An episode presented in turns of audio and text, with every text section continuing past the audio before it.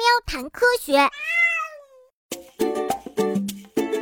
但是呀，有些虾虎鱼它们并不自己挖洞，而是跑到其他动物挖好的洞穴里和它们一起生活。What？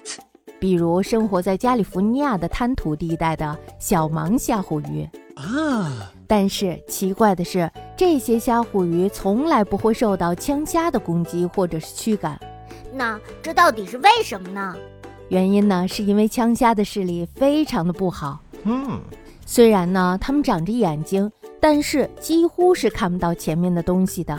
即使玉、燕千鸟等猎手接近枪虾时，枪虾也感觉不到有危险。当枪虾的触须感知到敌人的到来时，很可能呀，早已经进入到了猎手的嘴里了。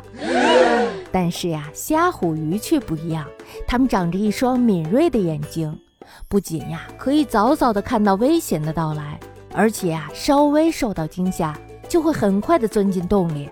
视力不好的枪虾就是通过虾虎鱼的一举一动来感知危险的，并且在危险到来之前就提前躲进洞里。虾虎鱼就是这样扮演枪虾的眼睛的角色的。你说枪虾有什么理由要赶走虾虎鱼呢？对呀对呀，像这样子的危险警报器，谁会希望赶走它呢？虾虎鱼虽然寄宿在枪虾的洞里，但是呀，虾虎鱼也是活得堂堂正正。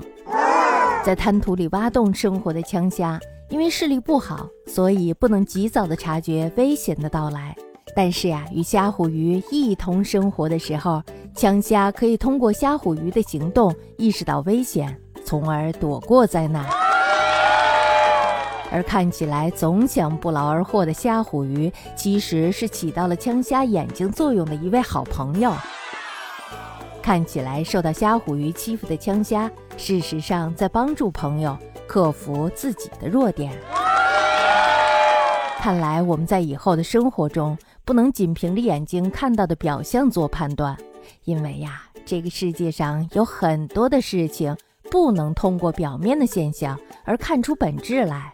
呃虾虎鱼我很欢迎你和我一起住。嘿嘿我也喜欢和你一起住。